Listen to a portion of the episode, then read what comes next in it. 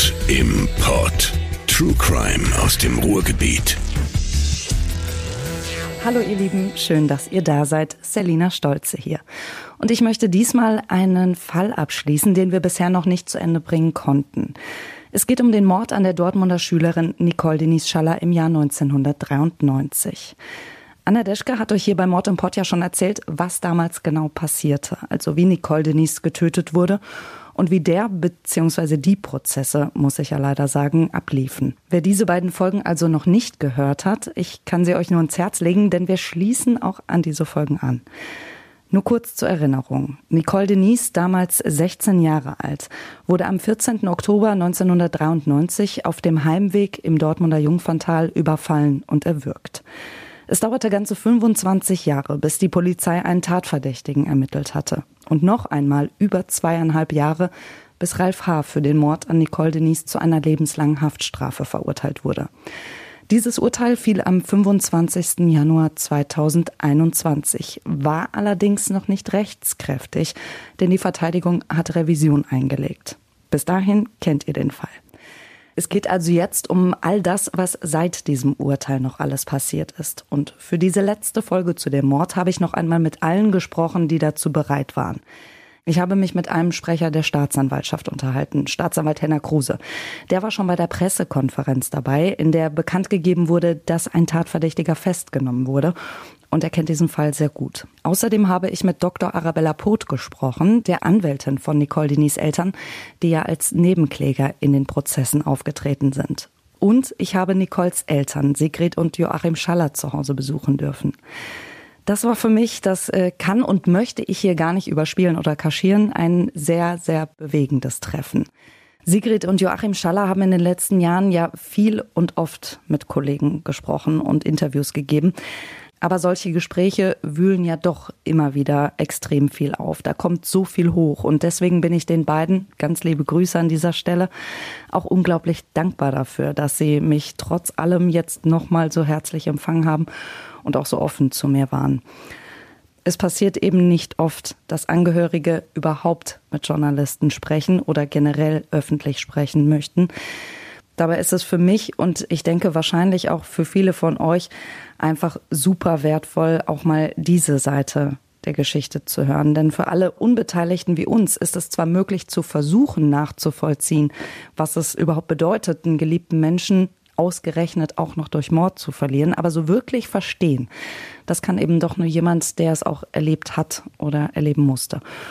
Und bei aller, ich sag mal, Neugier und Interesse an Mordfällen, wie wir sie hier ja haben, ist es eben auch wichtig, nicht zu vergessen, dass es Opfer gibt und ihre Angehörigen, die unvorstellbar leiden dadurch. So, und bevor wir starten, der Vollständigkeit halber noch, ich habe natürlich auch Ralf Haas Verteidiger kontaktiert, um dieser Seite, um ihnen genauso die Möglichkeit zu geben, sich zu äußern. Aber Ralf H. möchte offenbar nicht mehr über den Fall sprechen und hat seinem Anwalt auch untersagt, sich dazu zu äußern. Das hat dieser mir zumindest so geschrieben der 25. Januar 2021 am Landgericht Dortmund. An diesem Tag war im Gerichtssaal die Hölle los. Wie ihr wisst, ich war selbst vor Ort, genauso wie Dutzende Kollegen. Fernsehen, Radio, Zeitung, es wollte einfach jeder hören. Und dann kam es auch. Lebenslange Haft wegen Mordes.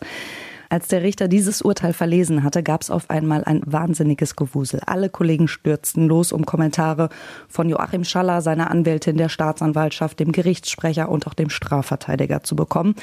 Ich dagegen war ein bisschen gehemmt. Ich war ja zum ersten Mal bei so einer Urteilsverlesung und ich hatte Joachim Schaller beobachtet, während der Richter sprach. Sein Blick war immer wieder nach unten gewandert. Er hielt sich relativ häufig die Hände vors Gesicht, wippte auch mit dem Fuß und lehnte sich dann fragend und mit zusammengezogenen Augenbrauen zu seiner Anwältin rüber. Genau daran erinnert sich auch Arabella Poth noch ganz gut. Das hat Herrn Schaller tatsächlich so sehr irritiert, dass er mich äh, angestoßen hat und gefragt hat, ist der jetzt überhaupt verurteilt worden oder wurde der freigesprochen? Herr Schaller hat also überhaupt nicht verstanden und das auch in seinem Kopf gar nicht zusammenbekommen, dass er tatsächlich wegen Mordes zu einer lebenslangen Freiheitsstrafe verurteilt worden ist, aber gleichzeitig der Haftbefehl nicht wieder in Vollzug gesetzt wurde. Das heißt, Herr Schaller hatte erwartet, wenn ein solches Urteil kommt, wird der im Saal sofort verhaftet. Und das war ja dann nicht der Fall. Joachim Schaller machte sich dann auch vor den Mikrofonen nochmal ordentlich Luft. Ich habe es noch regelrecht im Ohr. Ob der Vorsitzende denn keine Kinder hat, was das für eine Rechtsprechung wäre, wie könne man einen wegen Mordes verurteilen und dann auf freien Fuß lassen?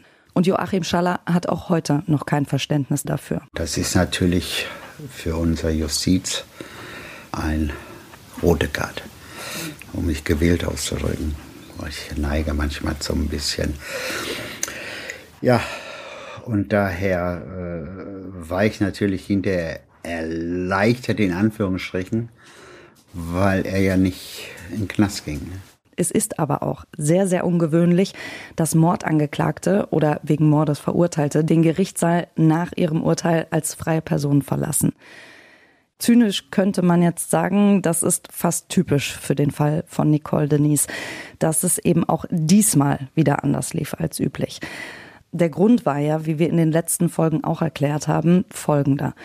Das Oberlandesgericht in Hamm hat die Untersuchungshaft, in der Ralf H. seit seiner Festnahme saß, im Laufe des Prozesses aufgehoben und ihn auf freien Fuß gesetzt. Und zwar, weil sich der Prozess durch den Neustart, durch Nachermittlungen und weitere Verzögerungen so lange hingezogen hatte, dass das Gericht gesagt hat, die weitere Untersuchungshaft sei nicht mehr zumutbar. Also bleibt er auch jetzt frei, bis ein rechtskräftiges Urteil gegen ihn vorliegt. Und da er ja direkt Revision angekündigt und eingelegt hat, war das Urteil eben noch nicht direkt rechtskräftig. Wäre Ralf H. also in Untersuchungshaft gewesen, wie es üblich ist, dann wäre er dort wohl auch in der Zwischenzeit geblieben, bis der Bundesgerichtshof das Urteil bestätigt.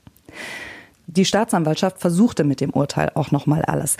Sie hat mit dem Urteil beantragt, einen neuen Untersuchungshaftbefehl zu erlassen, sagt Staatsanwalt Henner Kruse. Ja, bei einer Verurteilung wegen Mordes äh, hat man ja eine sehr hohe Straferwartung. Ähm, er hatte zwar schon etwas Untersuchungshaft verbüßt, aber er hat ja noch sehr viele Jahre vor der Brust, so will ich es mal platt sagen. Und dementsprechend haben wir die Fluchtgefahr gesehen und haben auch versucht, quasi unsere Einschätzung dem Gericht näher zu bringen, auch dem Oberlandesgericht. Ähm, ähm, aber diese äh, Auffassung ist dann von den Gerichten nicht geteilt worden. Da Ralf H. auch zu allen Verhandlungstagen erschienen ist, sahen die Gerichte offensichtlich keine Fluchtgefahr. Unfassbar war das auch für Sigrid Schaller. Sie war an dem Tag des Urteils zum ersten Mal nicht bei Gericht, denn sie lag im Krankenhaus wegen eines Herzinfarktes. Aber ihr Mann hat sie kurz danach direkt angerufen. Ja, also eigentlich äh, haben wir schon immer gesagt, das sind typisch wir dass da immer ein neuer Stein in den Weg gelegt wurde. Wenn da einer einen Arsch in der Hose gehabt hätte, sei es von den Richtern, und hätte gesagt, so, die, die Fluchtgefahr besteht, wir lochen den ein, ne? Dann wäre gar nicht rausgekommen. Das ist meins dazu. Trotz des Urteils nimmt der Albtraum für Familie Schaller einfach kein Ende. Es hat zwar an diesem Punkt niemand mehr daran gezweifelt, bis auf Ralf H. vielleicht selbst, dass der Bundesgerichtshof dieses Urteil auch noch bestätigen wird und dass Ralf H. seine Strafe wird antreten müssen. Aber alle wussten auch, dass es noch Monate dauern würde, bis es soweit ist. Ralf H. durfte also aus dem Gerichtssaal und nach Hause. In der Zeit lebte er in Münster zusammen mit seiner Lebensgefährtin, deren Identität nicht öffentlich bekannt ist, aber die Bild nennt sie zumindest Doro L. Die beiden konnten sich also wie jeder andere auch frei bewegen. Das war der Polizei Münster aber offensichtlich irgendwie zu heikel, denn die beantragte eine Fußfessel für Ralf H. nach dem Urteil. Von sich aus. Die Dortmunder Staatsanwaltschaft war in dieser Angelegenheit nicht involviert, sagt Henner Kruse. Also es hatte jetzt nichts mit irgendwelchen Fluchtgedanken oder mit Fluchtgefahr zu tun, sondern äh, die Polizei Münster hat zum Schutz der Bürger diese Fußfessel angeordnet weil er verurteilt worden war wegen Mordes und weil er auch in der Vergangenheit schon mehrfach verurteilt worden war äh, und auch schon Haftstrafen verbüßt hat. Und er saß auch schon in Sicherungsverwahrung. Wir erinnern uns, Ralf H. hatte zuvor schon Frauen überfallen. Aber noch bevor die Sache durch war und er die Fußfessel bekam, gab es schon die nächsten Schlagzeilen. Ralf H. sei angeblich flüchtig. Die Polizei sprach davon, er sei zu einer Anhörung vor dem Amtsgericht Münster nicht erschienen. Er sei nicht mehr auffindbar. Ich ähm, habe davon Kenntnis bekommen, indem ein Medienvertreter äh, mich angerufen hat und gesagt hat, diese Information habe ich dann natürlich auch an Schallers weitergegeben weil ähm, ich als Nebenklagevertreterin natürlich verpflichtet bin, Schallers über alles in Kenntnis zu setzen, was mir so zu Ohren kommt. Und wir sind dann wirklich davon ausgegangen, dass das stimmt. Das hat ähm, sowohl bei Herrn Schaller als auch bei Frau Schaller natürlich wieder mal einen Nervenzusammenbruch ausgelöst. Die waren vollkommen fertig. Sie konnte die Schallers dann aber doch sehr schnell noch am selben Tag beruhigen. Ich habe an dem Tag auch selbst noch sofort recherchiert und versucht herauszubekommen, was an der ganzen Sache dran ist. Ich habe also mit dem Amtsgericht gesprochen, mit der Polizei und auch mit Ralf Haas Strafverteidiger. Der Strafverteidiger, der hat dem Polizeipräsidium vorgeworfen, dass das Schreiben zu dem Termin, zu dem er nicht erschienen ist, an eine falsche Adresse gesendet zu haben und eben das Ganze jetzt aufzubauschen. Sein Mandant sei nicht flüchtig und auch nicht untergetaucht. Und die Polizei wiederum sagte, Beamte hätten ihn ja aber auch an seiner Wohnadresse in Münster nicht angetroffen und auch nicht an einer Gartenlaube, in der er sich ja oft aufhielt. Der Verteidiger wiederum sagte, sein Mandant sei schließlich ein freier Mann und könne sich aufhalten, wo er will. War er jetzt nun flüchtig oder nicht? Letztlich bestätigte mir ein Sprecher am Amtsgericht Münster, Ralf H. sei zwar tatsächlich nicht zu einer Anhörung erschienen, aber er habe von dem Termin auch nichts gewusst, eben weil die Ladung des Gerichts nicht zugestellt werden konnte.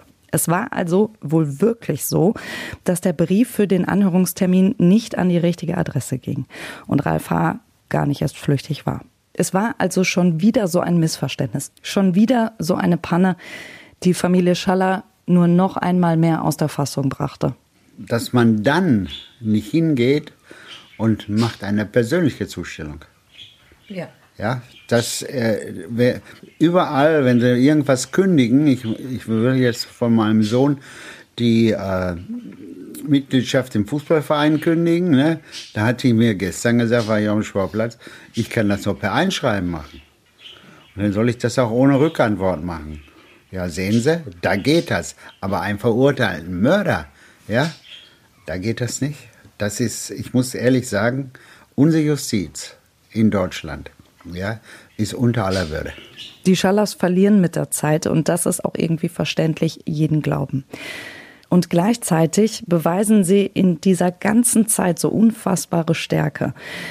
Die Schallers verfolgen ja wirklich jeden Schritt, der passiert. Und sie waren von Anfang an auch bei jeder Gerichtsverhandlung mit dabei. Einmal über äh, Dritte zu hören, wie das abgelaufen ist vor Gericht, hätten wir gar nicht glauben können. Zum anderen war es uns natürlich wichtig, weil das war das Letzte, was wir für unsere Tochter noch tun konnten. Daher wollten wir das direkt. Wir haben uns das äh, nicht um uns zu quälen, sondern wir haben uns das angetan, weil wir wirklich, wie meine Frau sagt, alles von Anfang an und live miterleben wollten. Erstmal wollten wir ihn sehen, was äh, für mich eigentlich äh, sehr emotional war. Gott sei Dank hat er ja am Anfang gar nicht über uns, äh, mit uns gesprochen. Ich habe ihn immer nur fixiert, der konnte mir auch nicht in die Augen schauen. Und meine Wut war grenzenlos. Ich wurde schon ein paar Mal äh, von dem äh, Gerichtsdiener, hätte ich beinahe gesagt, da von den Angestellten vom Gericht ein paar Mal zurückgehalten. Und die Betreuerin, die wir hatten. Und denn was sehr gut war, wir hatten eine Betreuerin, die war sehr nett und vor allen Dingen sehr hilfreich. Für mich sehr hilfreich. Wenn es mir zu bunt oder irgendwas war, dann hat sie zu mir gesagt, komm, Herr Schaller, jetzt gehen wir raus. Ne? Und diese Begleitung auch für meine Frau war für uns, muss ich im Nachhinein, sehr wichtig. Sie hatten neben der psychosozialen Prozessbegleiterin auch Therapeuten und auch Arabella Poth zur Unterstützung, der Sie sehr dankbar sind, sagten Sie mir. Aber wie viel kann ein Mensch eigentlich ertragen? Sigrid und Joachim Schaller haben ja nicht nur ihre Tochter Nicole Denise verloren durch diesen brutalen Mord und nicht nur allein diese Jahrzehnte an Ungewissheit und die Prozesse voller Pannen und Probleme durchleben müssen. Sie haben außerdem 2015 auch noch ihre zweite Tochter Janina verloren. Janina starb mit Mitte 30 an Krebs und bekam damit auch gar nicht mehr mit, dass der Mörder ihrer Schwester festgenommen wurde. Sigrid und Joachim sagen aber, sie haben zumindest noch ihren Pflegesohn, den leiblichen Sohn ihrer Pflegetochter, den sie als Baby zu sich geholt haben. Vor allem durch ihn, den heute 15-jährigen Jungen, hätten sie einen Grund, immer und immer weiterzumachen. Ja, ja genau, das ist unser Lichtblick. Und natürlich unsere Tiere. Ne? Ja, ist wirklich so. Ne? Wenn wir die Hunde Ne, ja. Das ist, ist schön, wenn man morgens aufwacht, dann kommt ein Hund ans Bett und man stupst und so. Und, da, und dann ist die Laune wieder oben. Ne? Und das sind so, wenn wir die anderen Freunde schon nicht haben, haben wir so, so kleine Freunde. Ach, ich glaube, man kann viel mehr, als man denkt. Ja, man ist belastbarer.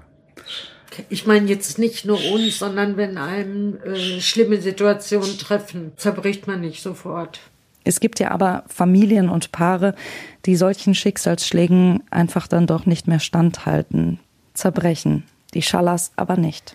Bei uns war es eigentlich so, dass wir noch dichter zusammengerückt sind, weil wir wussten voneinander, wie es dem anderen geht. Also zumindest insoweit, was der fühlt. Natürlich haben wir auch über unseren Schmerz gesprochen äh, oder zumindest versucht, das so anzusprechen, ohne stundenlang darüber reden zu müssen, weil wir es einfach voneinander wussten. Wir sind ja jetzt auch schon, wir sind nächstes Jahr 50 Jahre verheiratet. Also wir sind so eine Kinderliebe. Ich war 13 damals. Und da kennt man sich natürlich in- und auswendig. Ja, das war in einer Art sofern gut. Aber wenn wir unseren Sohn nicht gehabt hätten, wo wir die Verantwortung haben, da ich sehr verantwortungsvoll bin, und nun gut. Das hindert ihn auch, denn Joachim Schaller überkommt auch oft einfach noch die Wut, wenn er so darüber nachdenkt. Warum ist Ralf H. frei? Warum hat er das getan? Warum wurde er nicht vorher schon härter bestraft für seine Taten? Dann wäre Nicole vielleicht noch am Leben. Aber Joachim Schaller und seine Frau, die rappeln sich immer und immer wieder auf. Nach dem Trubel über die angebliche Flucht und die ganze Adresspanne setzte das Amtsgericht Münster die Anhörung wegen der Fußfessel neu an und verschickte eine zweite Ladung. Diesmal kam sie auch an und Mitte April 2021 ordnete das Gericht dann auch die Fußfessel für Ralf H. an. Danach wurde es eine Zeit lang ruhig. Das Warten darauf, dass der Bundesgerichtshof das Mordurteil aus Dortmund bestätigt, das zerrt weiter an den Nerven, erinnert sich auch Arabella Poth. Das war auch sehr zermürbend. Also ich kann mich erinnern, noch kurz bevor das rechtskräftig wurde, hat Herr Schaller mich angerufen und hat gesagt, Mensch, Frau Dr. Poth, können Sie da noch mal nachfragen bei Gericht, wie lange das noch dauert? Meine Frau und ich, wir können nicht mehr, wir wollen damit abschließen. Und kurz danach kam ja dann die Nachricht, dass es rechtskräftig war. Aber das war wirklich also für Schallers eine sehr, sehr schwierige Zeit. Kurz vor Weihnachten war das. Mitte Dezember bestätigte der Bundesgerichtshof das Mordurteil des Dortmunder Landgerichts. Es wird also rechtskräftig und alle am Verfahren Beteiligten werden darüber informiert. So muss auch Ralf H. davon erfahren haben. Und dann passiert es wirklich. Am 21. Dezember 2021 entledigte sich Ralf H. seiner Fußfessel und flüchtete zusammen mit seiner Lebensgefährtin. Die erste Reaktion war eigentlich wieder klar. Wir sind's. Klar, dass sowas passiert. Weil äh, wirklich viel Glück haben wir nicht. Nee, unser Leben ist nicht glücklich verlaufen. Gerade mit Seit unseren dem- Kindern, ja. mit, mit unseren Kindern und gut, dass wir den Damien haben, unseren Pflegesohn. Sonst wissen wir nicht oder weiß ich, was ich gemacht hätte. Ich glaube, Ja. er würde dann nicht mehr leben. Muss ich Ihnen ganz ehrlich sagen. Ganz im Anfang des Verfahrens. Da haben Schallers zu mir gesagt, das Schlimmste, was passieren könnte aus unserer Sicht ist, dass sich herausstellt, dass er der Täter ist, aber er nicht ins Gefängnis kommt. Damals war ja das Problem, es war ja unklar, ob das jetzt ein Mord oder ein Totschlag ist. Da haben wir Angst davor gehabt, dass sich vielleicht im Verfahren rausstellt, äh, der Mord kann nicht nachgewiesen werden und äh, dann kann ja keine Verurteilung mehr erfolgen aufgrund der Verjährung. Und deshalb hatte ich mit Schallers im Anfang diese Problematik erörtert und da hat Herr Schaller zu mir gesagt, also wenn das wirklich dabei rauskommt, dass er das gemacht hat, aber er kann nicht dafür inhaftiert werden, das wäre für mich der absolute Worst Case. Damit könnte ich gar nicht umgehen. Und das, so sah es ja zumindest aus, ist ja dann im Dezember erstmal so eingetreten.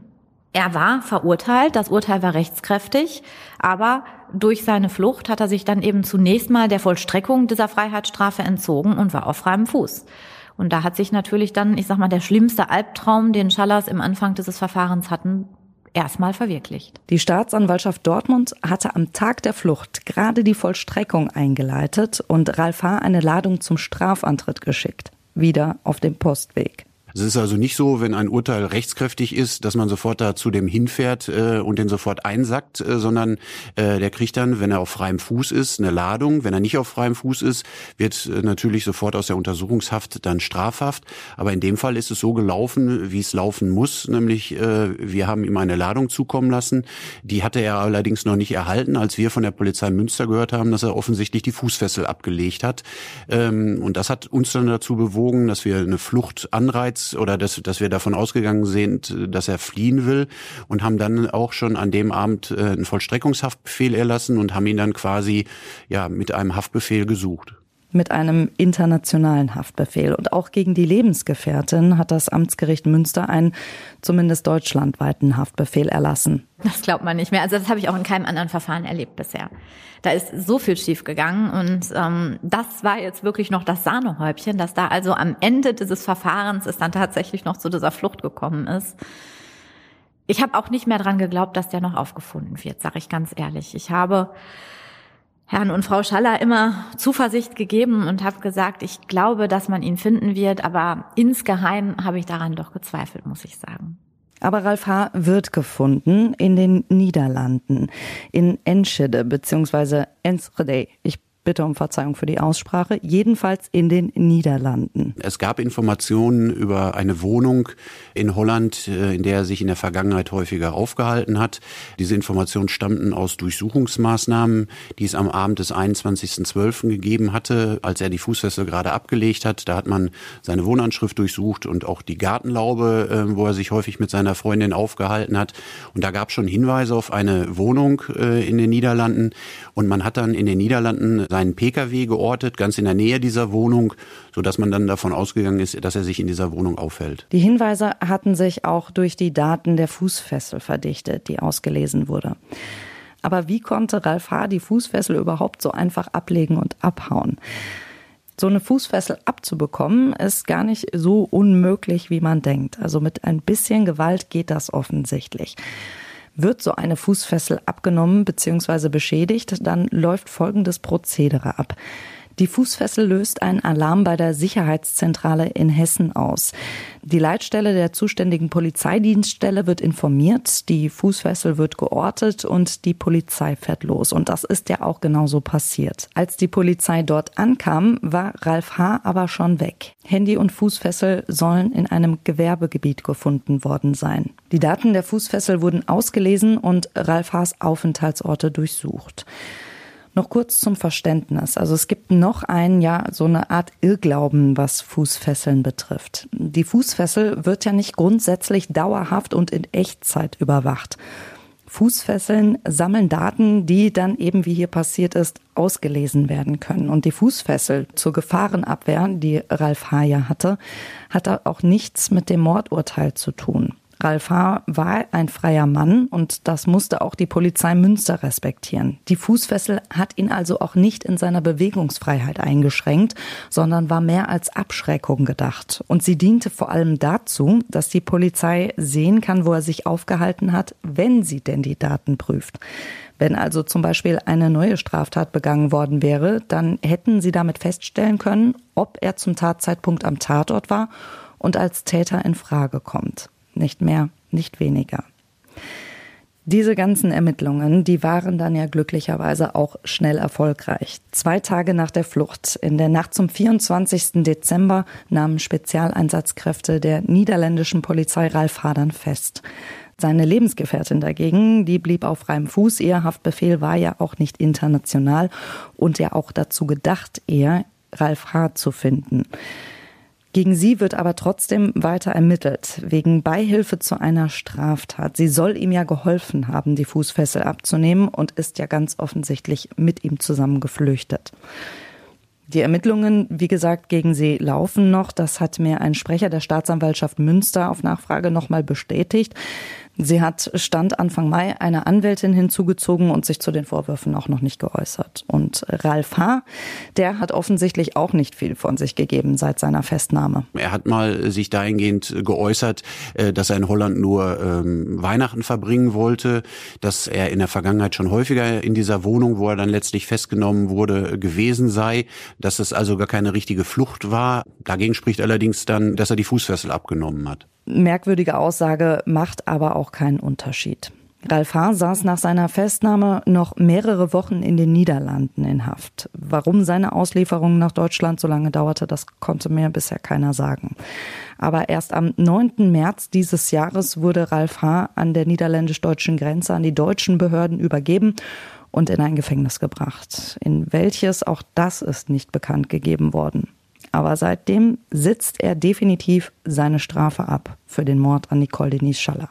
Genau, er sitzt diese Strafe, die lebenslange Freiheitsstrafe, natürlich abzüglich der erlittenen Untersuchungshaft und das Gericht hatte ja auch einen gewissen Teil der Strafe schon für vollstreckbar erklärt, sitzt er ab, also mindestens bis 2030 äh, muss er in Haft bleiben. Und was dann passiert, müssen wieder die Gerichte entscheiden. Nach 15 Jahren kann ja ein zu lebenslanger Freiheitsstrafe verurteilter theoretisch entlassen werden. Vorausgesetzt, die Gutachter sagen, er stellt keine Gefahr mehr dar. Außerdem, das ist auch eine von vielen Voraussetzungen für die vorzeitige Entlassung auf Bewährung, muss er sich mit seiner Tat auch auseinandersetzen und Reue zeigen. Also ich persönlich bezweifle ja stark, dass das so schnell passiert, denn Ralf H. hat seit seiner Festnahme 2018 immer bestritten, Nicole Denise überhaupt ermordet zu haben. Bis heute.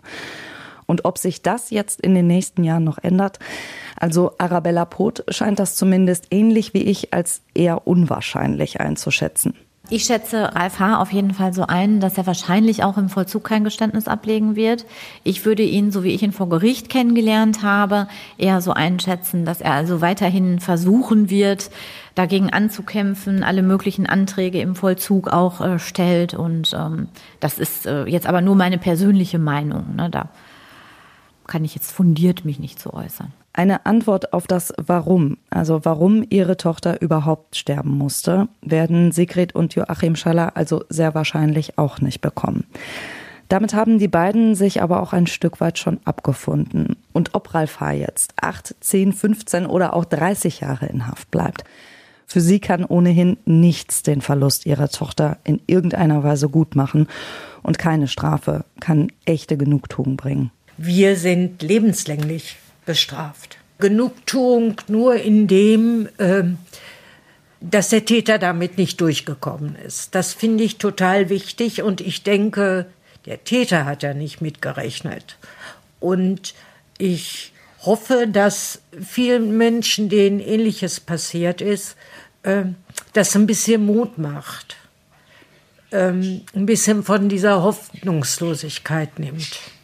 Hoffnung und den Glauben daran, dass der Mörder ihrer Tochter doch noch gefasst und bestraft wird. Ganz egal, wie viele Jahre auch vergehen, in denen er sich vielleicht auch in Sicherheit gewogen, ein Leben aufgebaut und geglaubt hat, mit dem Mord davongekommen zu sein. Diese Hoffnung und diesen Glauben haben die beiden dann doch nie so ganz verloren. In fast 30 Jahren nicht. Mal war ich also absolut zuversichtlich. Dann waren mal wieder Momente, das ist so lange her, den finden sie nicht mehr. Was uns da gut durchgeholfen hat, war wirklich die Kripo, die sich immer wieder hier äh, mal gemeldet hat, auf einen Kaffee vorbeigekommen ist, wenn die hier in der Nähe zu tun hatten. Das fanden wir total toll dass man nicht das Gefühl hatte, das äh, ist jetzt zur Seite gelegt worden, die ganzen Jahre, denn es ist ja wirklich eine lange Zeit gewesen. Und der Herr Block hat das seit 2000 übernommen und hat seinen Ausspruch an den habe ich geglaubt, er geht nicht eher in Rente, bis der Fall gelöst ist. Und er hat es geschafft. Er ist denn jetzt erst vor drei oder vier Monaten erst in Rente gegangen. Ja. Also die haben uns wirklich geholfen. Das immer wieder doch nochmal, wenn sich die Forensik weiterentwickelt hat, dass dann doch immer wieder selbsttätig gesagt wurde. Also da ist so ein großer Schritt passiert. Wir probieren es nochmal mit den Spuren. Denn letztendlich hat es ja diese Hartnäckigkeit dann auch äh, gebracht, die die Spuren gefunden haben. Genau. Für Sigrid und Joachim Schaller ist die Tatsache, dass der Mörder ihrer Tochter endlich in Haft sitzt, zumindest ein gewisser Abschluss, ein Ende einer fast 30-jährigen Tortur. Also mir geht's ganz gut. Äh, es ist natürlich so, es kommen ganz einfach mal Tage oder man träumt. Ja, ich träume wenig, aber, Aber- es ist natürlich ruhiger geworden. Ja. Ruhiger, so dass nicht mehr so ist. Parat ist es immer. Die ganzen 27, 28 Jahre jetzt. Und äh, es ist schwer. Wir haben zwei Kinder, zwei leibliche gehabt, sind beide nicht mehr da. Ist auch selten, dass äh, die Kinder vor den Eltern gehen. Und aufgrund dessen, dass wir unseren dem hier noch haben, ja, ist es für uns alles ein bisschen leichter. Manche Gefühle, die bleiben eben. Bei Joachim Schaller, der während der Prozesse ein paar Mal auch kaum an sich halten konnte und fast auf Ralf H. losgegangen wäre, ist es unter anderem auch die Wut, die immer noch ungebrochen und unvermindert da ist, sagt er. Aber was der liebevolle und fürsorgliche Vater auch immer noch nicht los wird, sind Schuldgefühle. Er war mit seiner Familie zum ersten Mal ohne seine Tochter Nicole Denise für ein paar Tage im Urlaub in Holland, als das Ganze passierte. Sie war mein Kind. Ich habe alles für sie gemacht und äh, Das machst du für alle Kinder. ja, aber sie war eben halt die erste und daher äh, mache ich mir heute noch Vorwürfe, dass ich nicht da war. Das ist das, was ich mein Leben lang mittragen muss. Kann man reden, wie man will. Ah Ja, du konntest doch nicht, aber wenn man für eine Tochter von klein auf immer da ist, ja, und dann in dem Moment nicht, ne, das, äh, das frisst mich auf. Aber Joachim und Sigrid erinnern sich in unserem Gespräch auch an ganz viele schöne Momente. Und möglicherweise können diese Erinnerungen an Nicole Denise ja irgendwann den größeren Raum in den Gedanken der beiden einnehmen.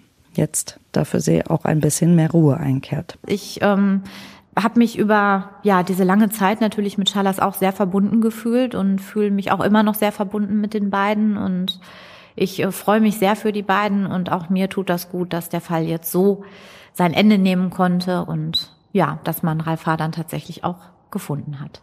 Dadurch, dass ich eigentlich schon als Kind von meiner Cousine, die in diesem Bereich äh, wohnt, ähm, im, im Jungferntal, immer von diesem Fall gehört habe. Und ähm, das hat mich auch immer so ein bisschen beunruhigt, weil es ja immer hieß, das ist jemand, der hat das nicht zum ersten Mal gemacht. Der hat schon des Öfteren Frauen angegriffen. Und dass das jetzt tatsächlich abgeschlossen ist, dass man weiß, wer das gewesen ist, dass der jetzt in Haft sitzt und das, ähm, das ist insgesamt sicherlich schon beruhigend, ja. Also wenn ich den Fall betrachte, dann äh, steht für mich im Vordergrund, dass es uns gelungen ist, nach fast 25 Jahren eine abscheuliche Tat aufzuklären. Und wir haben das als Erfolg gesehen, dass Ralf H. dann äh, im Juni 2018 in Untersuchungshaft gegangen ist. Wir sehen das auch als Erfolg, äh, dass er rechtskräftig verurteilt worden ist und jetzt äh, seine gerechte Strafe verbüßt. Ihr Lieben, ich mache es jetzt ein klein wenig anders als sonst. Ich sage euch an dieser Stelle schon mal Tschüss, lieben Dank und bis ganz bald. Denn ich möchte die letzten Minuten, Worte und Gedanken gern Sigrid und Joachim Schaller überlassen. Wir haben so viel, nicht nur hier bei Mord im Pott, sondern generell, wenn es um diesen Fall ging in den letzten Jahren, über den Mörder gesprochen und das, was er Nicole und ihrer Familie angetan hat. Mir ist es jetzt irgendwie wichtig, zuletzt Nicole Denise in den Fokus zu rücken. Und zwar nicht als Opfer, sondern als Mensch. Als das Mädchen, das von seinen Eltern, seinen Geschwistern und Freunden so sehr geliebt wurde und jetzt so schmerzlich vermisst wird. Und über Niki, wie sie sie nennen, und darüber, wie wir Niki alle in Erinnerung behalten sollten, können doch am besten ihre Eltern sprechen. Sie hat gerne gelacht und das Schöne war, als Baby hat uns das schon gefallen und auch als sie dann erwachsener war. Wenn sie sich über irgendwas gefreut hat, die kriegte wirklich so rote Wangen, ne?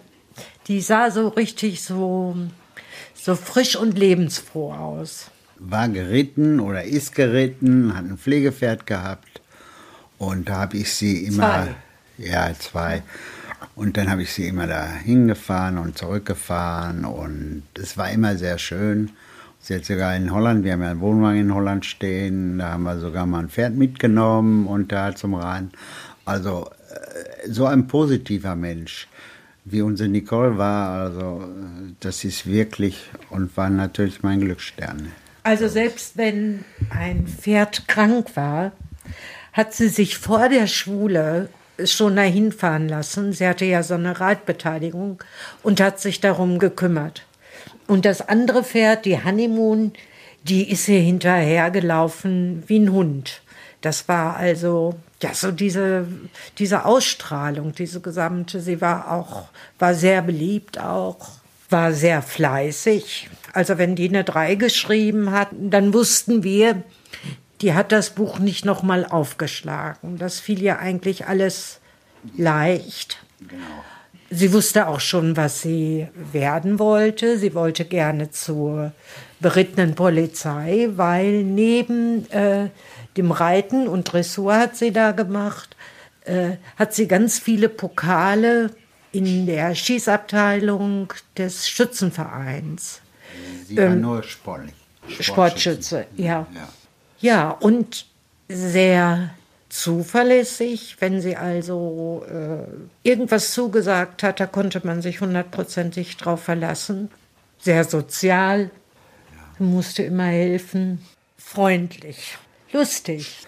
War das erste Enkelkind und auch so in unserem Freundeskreis äh, war sie eigentlich mit das erste Kind und dann war sie natürlich auch Prinzessin überall. Da haben wir viel Spaß gehabt und äh, denken auch gerne dran. Ja, die ist, ist, unheimlich clever gewesen, auch in der Schule. Ne? Ein sehr angenehmer Mensch. Ne? Auch gegenüber den äh, Klassenkameraden oder Klassenkameradinnen. Ne? Wir sehen heute noch immer ein paar, auch ihre Reitbeteiligung. Wenn sie mal böse wurde, weil ihr irgendwas nicht gepasst hat. So wie sie immer äh, gelacht hat und die Freude so gezeigt hat, so war das auch, wenn ihr was nicht gepasst hat. Dann ist die explodiert und dann war, aus, war die Luft aus dem Ballon. Damit war das dann geklärt. Und nicht nachtragend. Ja, ja und so, so offen, äh, die hat ihre Gefühle gezeigt. Ne? Das Sehr war temperamentvoll. Wenn, wenn was schiefgegangen ist, dann. Aber bei mir ja nicht, ich war ja der Papa. Wir haben es wahrscheinlich vergessen. Also ich muss unterm Strich sagen, ähm, trotz allem, was uns passiert ist, wenn ich die Wahl hätte, ich würde es doch mal machen. Ja. Mord im Pott. True Crime aus dem Ruhrgebiet.